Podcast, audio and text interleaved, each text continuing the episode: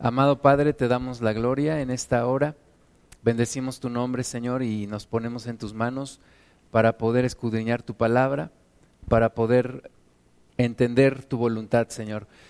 Pedimos tu presencia en todo lo que hoy vamos a hacer. Pedimos tu presencia, Señor, tu dirección, tu manifestación aquí con nosotros.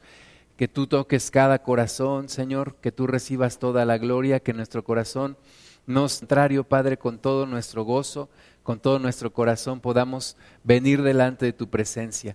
En tus manos, Señor, ponemos cada uno de nuestros hermanos, de nuestras hermanas, de las personas que van a asistir el día de hoy.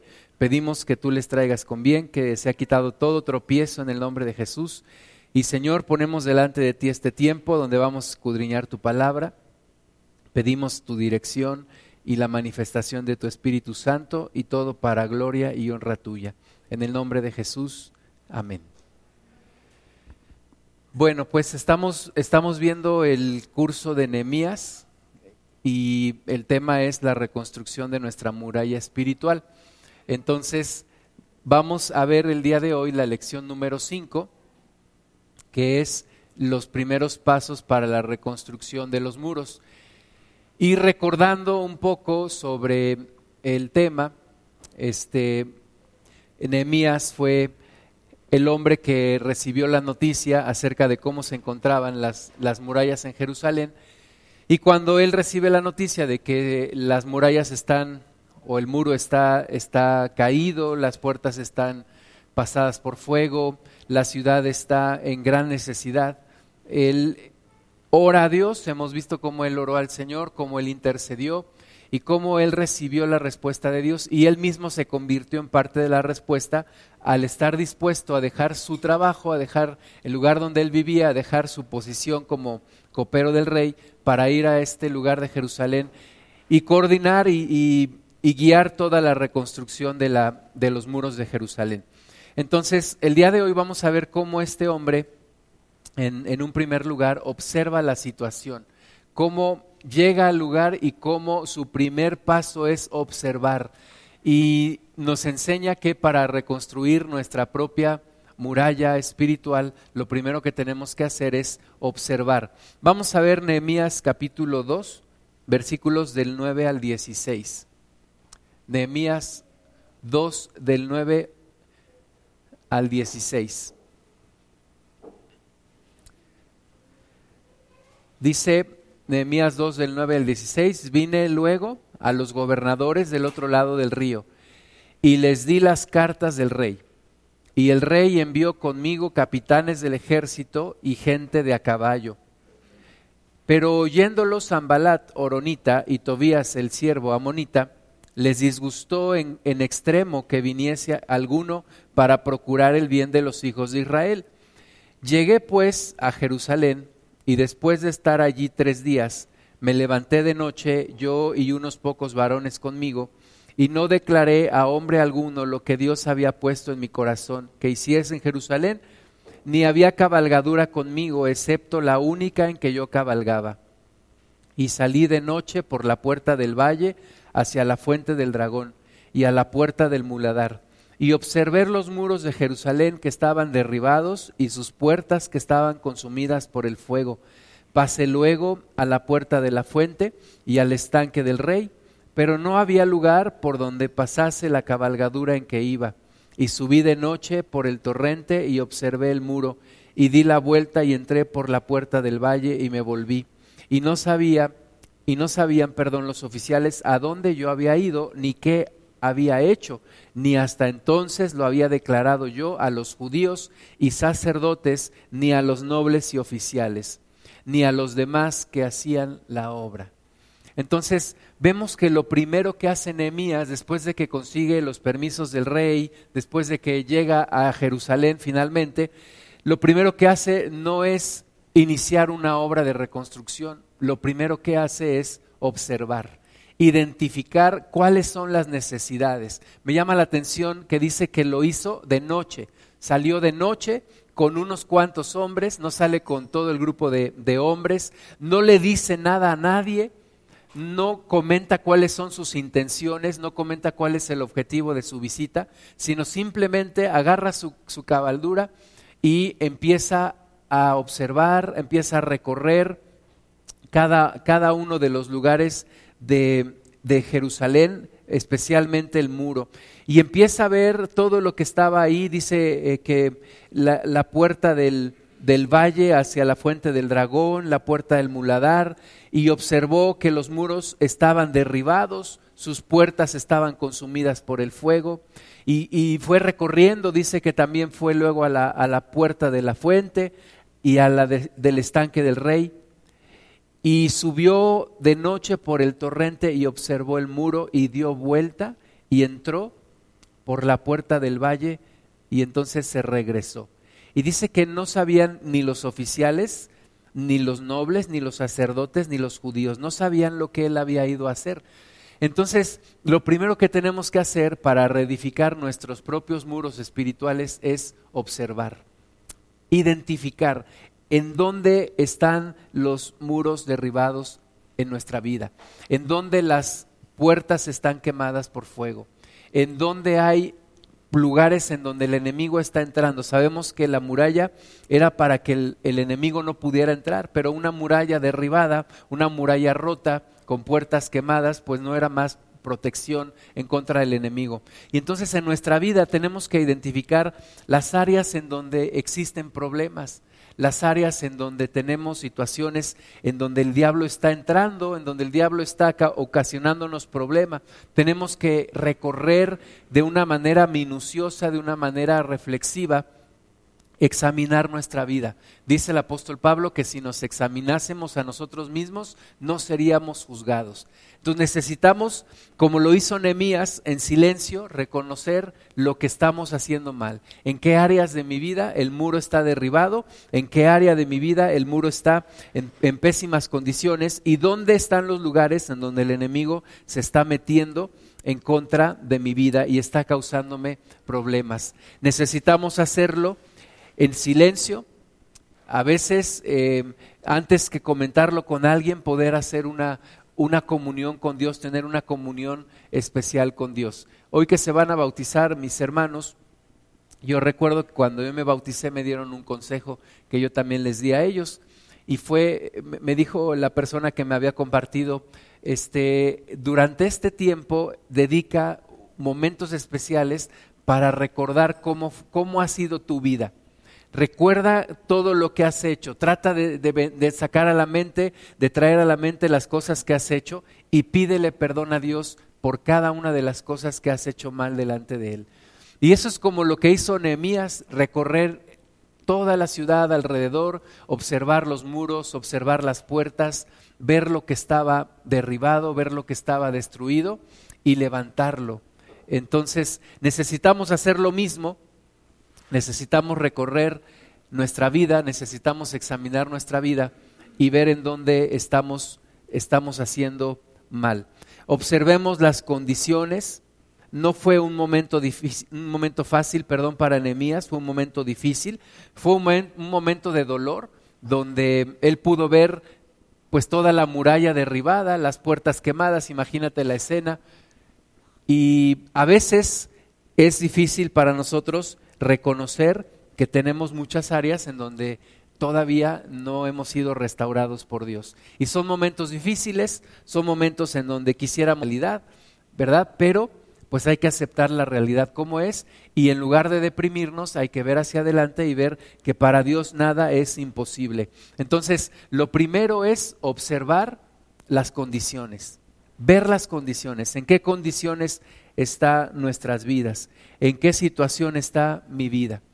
Segundo punto acerca de la observación, tenemos que observar en qué áreas de mi vida Cristo aún no está brillando, en qué partes de mi vida todavía Jesucristo no tiene el control de mi vida, en qué áreas de mi vida todavía el Señor no es verdaderamente el Señor cuáles áreas todavía no están dominadas por Cristo, cuáles áreas todavía están dominadas por el enemigo. Me acuerdo que yo tenía un sueño este, recurrente y era que eh, tenía una casa grande y que tenía varios pisos, varios niveles esa casa y que en los últimos niveles de arriba eh, estaba la casa muy descuidada, había habitaciones, pero estaban, estaban muy descuidadas, desordenadas. Y entonces yo entendí del Señor que lo que yo necesitaba hacer era escudriñar mi vida y ver las áreas en donde todavía Cristo no estaba presente y ver las áreas en donde todavía había desorden y entregárselas al Señor y poner y empezar a poner orden. Entonces necesitamos observar en donde todavía el Señor no está y que no nos gane el desánimo, que no nos gane la depresión, sino que podamos creer que Dios lo puede hacer todo, que Dios puede hacer todo en nuestras vidas. No vamos a cambiar si antes no vemos nuestras debilidades. No vamos a poder ser transformados si antes no reconocemos nuestros errores. Entonces necesitamos reconocer nuestros errores y necesitamos vencer la depresión, el desánimo de decir, bueno, pues hay muchas áreas de mi vida donde todavía no he cambiado. Pero en lugar de desanimarnos, orar a Dios y entregarle estas áreas de nuestra vida. Tercer punto acerca de esto, es un tiempo de observación difícil, como ya habíamos comentado. Fue difícil para Nehemías ver todas las obras del diablo, todo lo que el diablo había hecho. Fue difícil observar una muralla derribada, unas puertas quemadas. Fue difícil para él observar todo esto. Pero tenemos que observarlo también con los ojos de la fe. Empezar a pedirle perdón a Dios y empezar a orar para que haya un cambio, para que Dios opere un cambio. Mientras Nehemías va observando todo esto y cuál es la situación de la ciudad, yo creo que en su corazón se llena de, dolor, pero también de, de, una desesperación de decir, pues vamos a levantar esto, vamos a transformar esto, vamos a permitir que Dios haga una obra. Entonces cuando miramos nuestra vida que está derribada, que está caída, lo que tenemos que hacer es pues reconocer que está mal, pero mirarlo con los ojos de la fe. Es tiempo para traer un cambio, es tiempo de que Cristo entre en cada una de las áreas de nuestra vida. Una persona que no reconoce sus errores no puede cambiar. Una persona que no reconoce que todavía hay lugares en donde necesita que Cristo entre, pues realmente no reconoce la necesidad de un Salvador. Entonces necesitamos reconocer la necesidad de un Salvador porque tenemos áreas de nuestra vida en donde el diablo ha destruido, donde el diablo ha hurtado, matado y destruido. Y estas áreas tenemos que entregárselas al Señor y que el Señor empiece una obra en nosotros. Es un tiempo para observar, por ejemplo, cómo estoy utilizando mis recursos, cómo estoy empleando mi dinero, estoy dando mi diezmo, estoy dando mis ofrendas, estoy controlando mis gastos o me estoy excediendo en los gastos, eh, gasto más de lo que de lo que gano, estoy endeudado.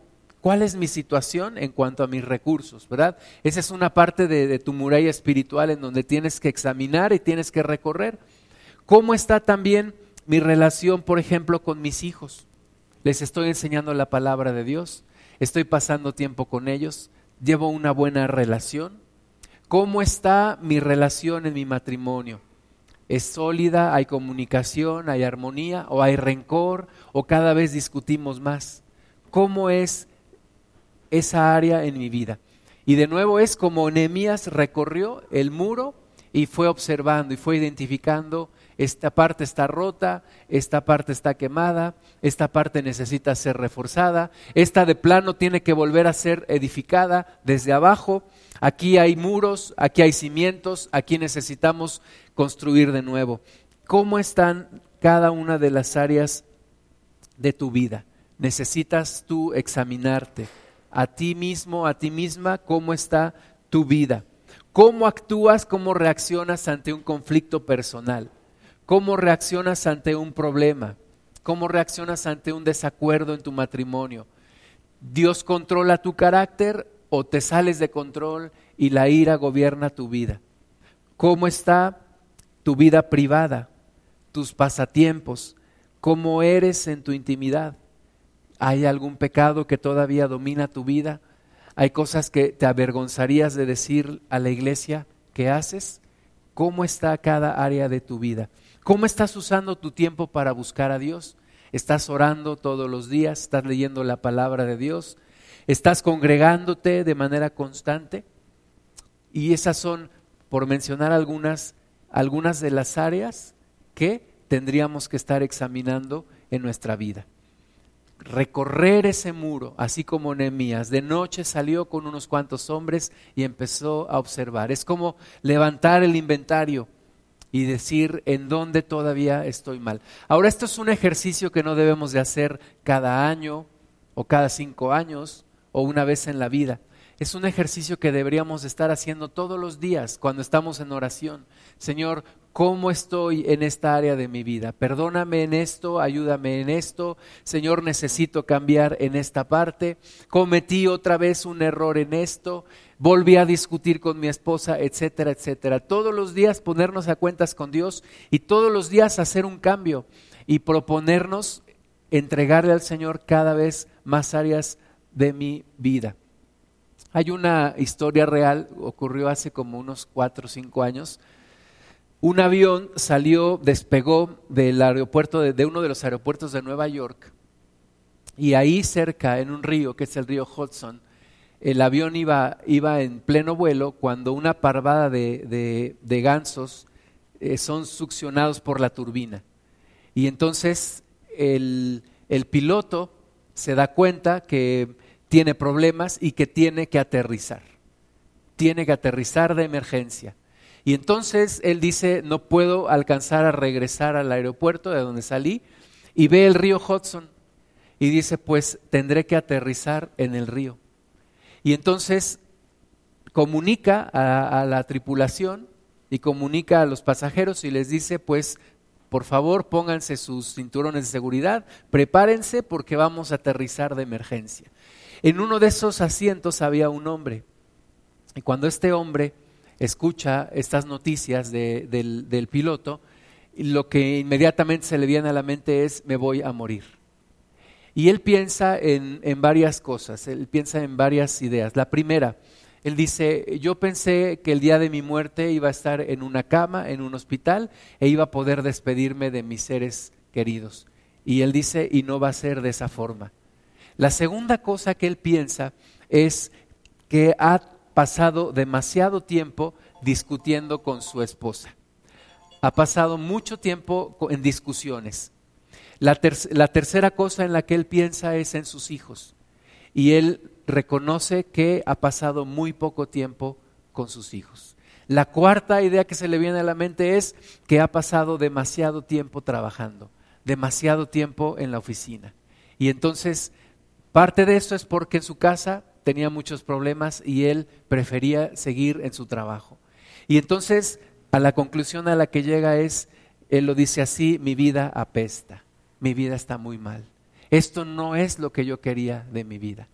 Y entonces él ya está preparándose para morir. En eso el avión aterriza, aterriza sobre el río y, fue un milagro porque absolutamente nadie murió.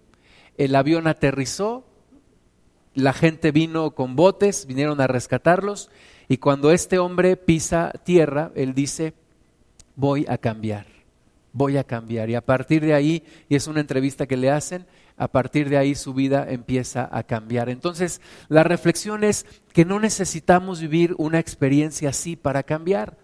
No necesito pasar por una enfermedad que me lleve al hospital para darme cuenta que necesito cambiar. No necesito tocar fondo para darme cuenta que necesito cambiar. No necesito pasar por un evento así donde me sacuda para reconocer la necesidad de cambio que tengo. Necesito examinar mi vida. Necesito exponerme al Señor y examinar mi vida y reconocer que necesito un cambio. Entonces, la primera parte del, del estudio de hoy es la observación. Necesitamos observar nuestras vidas. Si yo me pongo a observar tu vida, yo fácilmente te puedo decir qué es lo que tú tienes que cambiar. Pero no se trata de eso. Se trata de yo observar mi vida y yo decidir y yo reconocer la necesidad que tengo de cambiar. Paso al siguiente, al siguiente punto y el siguiente punto es que hubo una motivación.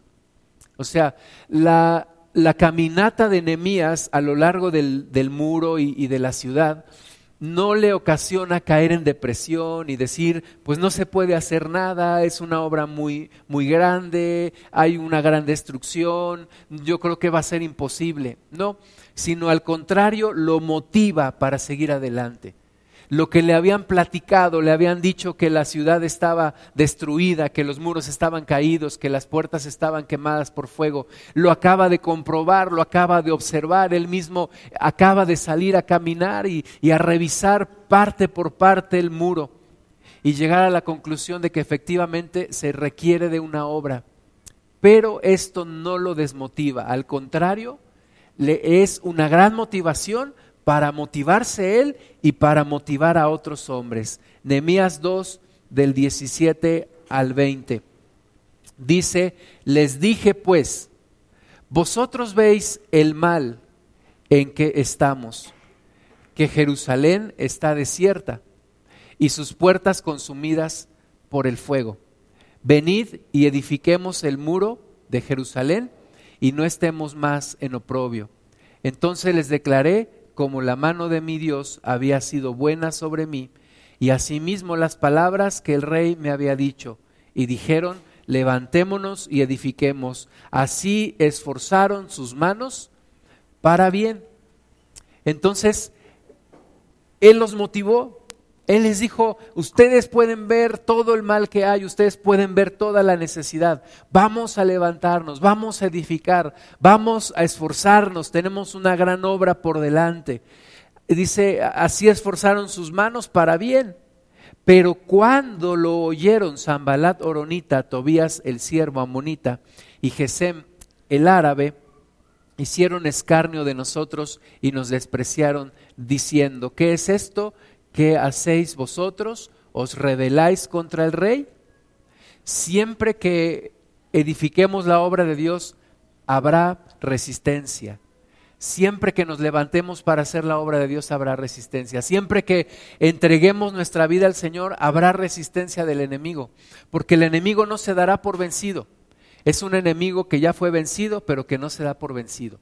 Entonces cuando yo entrego mi vida al Señor, parece que todos los problemas se me vienen en contra.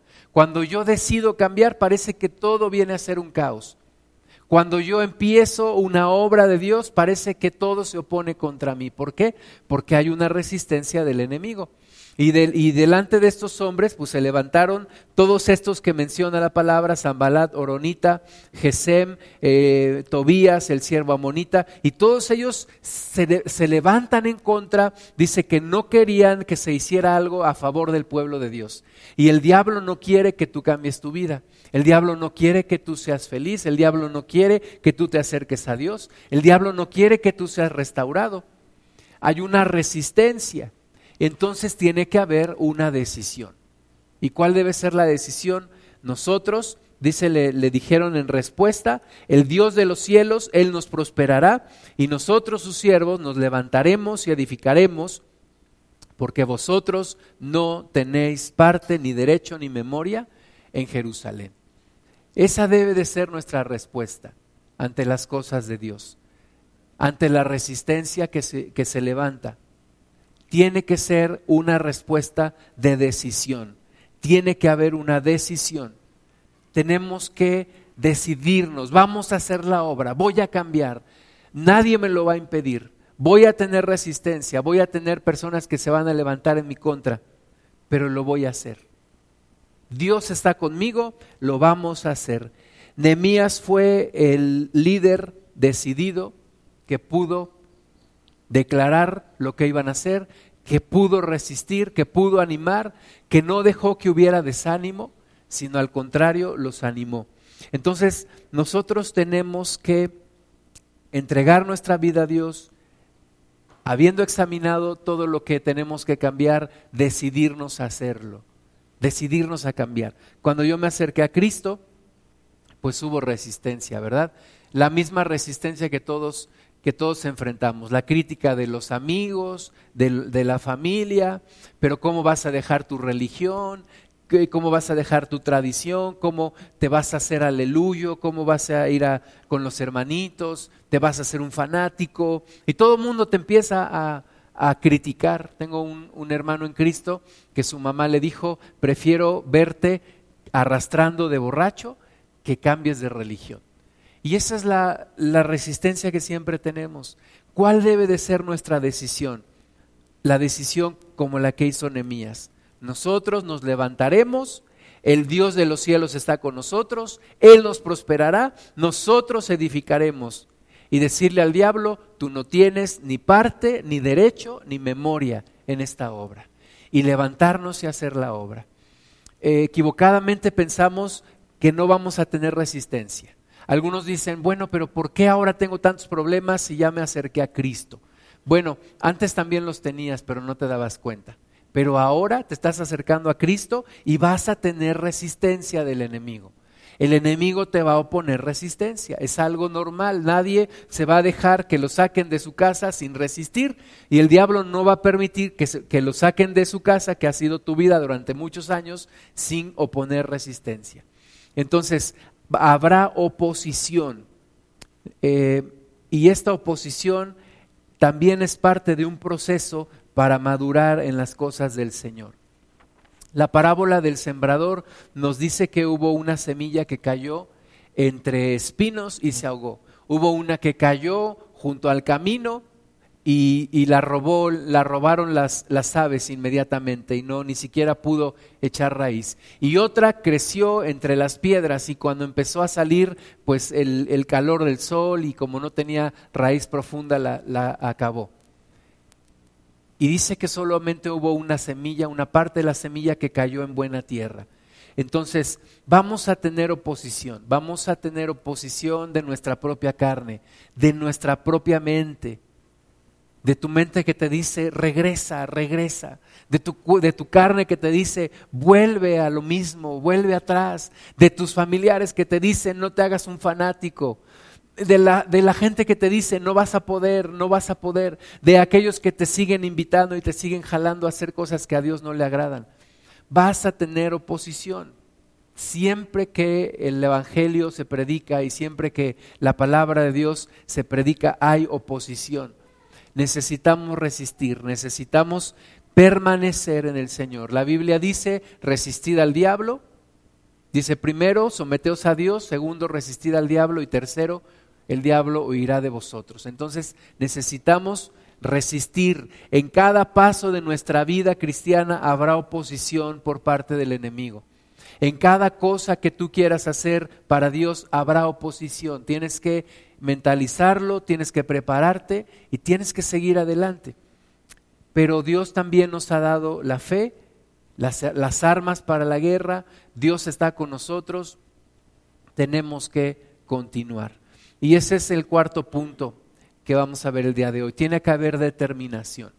Primer punto fue que hay que observar, segundo punto fue hay que motivarse, tercer punto hay oposición, cuarto punto nuestra, nuestra respuesta a esa oposición debe de ser la determinación. Determinación, determinación a seguir adelante no decir, bueno, pues este, a lo mejor sí tienen razón, no quiero ser un fanático. No decir, bueno, pues sí, a lo mejor tienen razón, yo siempre he sido de esta forma y nunca voy a cambiar. O como dicen, genio y figura hasta la sepultura. O como dicen, el que nació para maceta no pasará del corredor. Y, entonces empiezas a dudar y, y ahí es cuando ya no puedes seguir adelante. Dice la Biblia que cuando le pidamos a Dios lo hagamos sin dudar porque el hombre que duda es semejante a las olas del mar, aquel que es arrastrado por las olas del mar y nunca llegará a un lugar determinado. Entonces debemos de seguir adelante, tenemos que tener nuestra visión enfrente, lo que queremos alcanzar en Cristo y determinarnos seguir hacia ese lugar. No importa lo que nos cueste, no importa lo que cueste. Dice la palabra de Dios que no hemos todavía resistido al pecado hasta llegar a la sangre. Ninguno de nosotros tal vez ha experimentado la persecución en donde llegamos hasta la sangre, en donde llegamos hasta que nos golpeen o nos, o nos hagan algo grave. No, pero dice la palabra también que Dios no nos dejará ser tentados más de lo que podamos soportar. Entonces tenemos que seguir, seguir adelante. Nehemías no mostró duda. Ni siquiera cuando lo amenazaron los enemigos, cuando le dijeron y se empezaron a burlar de ellos y le empezaron a decir, ¿y tú qué vas a hacer con eso? Y empezaron a inventar historias y le fueron a decir al rey que Nehemías estaba rebelando en contra del rey. Y hay algo que el diablo trae en contra de nuestra vida que se llama intimidación. Intimidación. El diablo siempre está tratando de intimidarnos. Cuando tú estás saliendo a compartir la palabra a las calles, te dice, te van a golpear, te van a encontrar tus amigos y se van a burlar de ti, te va a morder un perro en la calle, te van a apedrear, ¿verdad? ¿Y qué es lo que está haciendo? Intimidándote, intimidándote. Cuando tú estás buscando a Dios, ¿qué te dice? Te vas a enfermar, te vas a morir pronto, te voy a, te voy a quitar a tus hijos. Está tratando de intimidarte. ¿Qué, ¿Qué es lo que tienes que hacer? Callarlo en el nombre de Jesús, echarlo fuera y romper con todo espíritu de intimidación. Nehemías vio oposición, pero siempre vio la posibilidad de Dios. No vio lo que no se podía hacer, vio lo que sí se podía hacer. No le atribuyó al enemigo una fuerza más grande que la que Dios tiene, no, sino que se entregó al Señor y dijo, esto lo vamos a hacer porque lo vamos a hacer. Dios está con nosotros. Nehemías tenía un plan y ese plan lo llevaría a cabo a costa de lo que fuese. Había pedido cartas al rey, había pedido madera, había pedido que lo flanquearan para llegar hasta Jerusalén y todo eso lo fue llevando a cabo. Tuvo un plan para organizar a la gente de Jerusalén, y todo eso lo fue llevando a cabo paso a paso, paso a paso. Y todo esto, recordemos, Nehemías dejó una posición cómoda allá en el imperio, dejó su lugar como copero del rey y tomó la decisión de reconstruir los muros y estaba determinado a hacerlo. Y ya nadie, nadie lo iba a impedir. Y es como el apóstol Pablo que dice, ni siquiera mi vida tengo por preciosa con tal de que termine mi carrera, con tal de que acabe mi llamado en Cristo. Y esa es la determinación que tú y yo necesitamos tener. No de decir, pues, este, ya, como que ya no tengo tantas ganas de seguir a Cristo, como que ya he tenido muchos problemas, como que mejor me voy a, a calmar. No, hay que recuperar la visión, hay que recuperar a dónde Dios nos está llamando cuando los primeros, los judíos salieron de, Egipto, pasaron por el desierto y algunos de ellos dijeron, mejor regresemos a Egipto. ¿Y sabes qué les dijo Dios? No es opción. Ya no es opción regresar a Egipto. O siguen adelante o mueren en el desierto.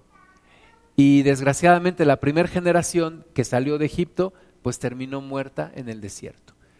La segunda generación fue la que logró entrar a la tierra prometida. Entonces, para ti y para mí ya no es opción regresar al mundo. Regresar al mundo ya no es opción. Regresar a lo que fuimos ya no es opción. O nos morimos en el intento o entramos a la tierra prometida. ¿Y qué es lo que Dios quiere? Que entremos a la tierra prometida. Que no nos quedemos en el intento, que no nos quedemos en el desierto, que logremos llegar a nuestro lugar a donde queremos llegar. Egipto fue horrible, horrible. Mi vida antes de Cristo fue horrible. Momentos de, depresión, de tristeza, de soledad, de vacío, de desorden, de fracaso, de pecado, de tantas y tantas y tantas cosas, de soledad, ¿verdad? Cada uno de nosotros tiene que recordar de vez en cuando cómo era la vida en Egipto. Por eso los judíos cuando celebran la Pascua, comen hierbas amargas, porque las hierbas amargas les recuerdan lo amargo de la esclavitud. Entonces tú y yo de, vez en cuando recordar lo feo, lo horrible que era Egipto. ¿Para qué? Para no desear volver allá. Y decir, regresar no es opción. Y por más áreas que tengan mi vida que necesiten cambio, yo voy a seguir adelante. Y lo tengo que ver con ojos de fe. Dios va a estar conmigo y vamos a buscar seguir adelante y juntos lo vamos a lograr. Vamos a orar. Padre, te damos la gloria, Señor. Ayúdanos a examinar nuestra vida, Señor, como lo hizo Nehemías, como recorrió e, esa ciudad, esos muros, y, y, pudo identificar en dónde hacía falta una reconstrucción. Señor, que de la misma manera nosotros podamos identificar qué áreas de nuestra vida necesitan reconstrucción, qué áreas de nuestra vida necesitan ser levantadas. Ayúdanos, Señor, cómo reaccionamos ante los problemas. Ayúdanos cómo pasamos nuestro tiempo libre, lo que hacemos en nuestra intimidad, Señor, cómo administramos nuestros recursos, qué tipo de vida familiar llevamos, cada una de las áreas de nuestra vida. Y ayúdanos, Señor, a reedificar, a entrar, a que tú entres en donde necesitamos un cambio y en donde todavía no brilla la luz de Cristo, para que en toda tiniebla, Señor, tú entres y seamos transformados. Te damos a ti toda la gloria. En el nombre de Jesús. Amén.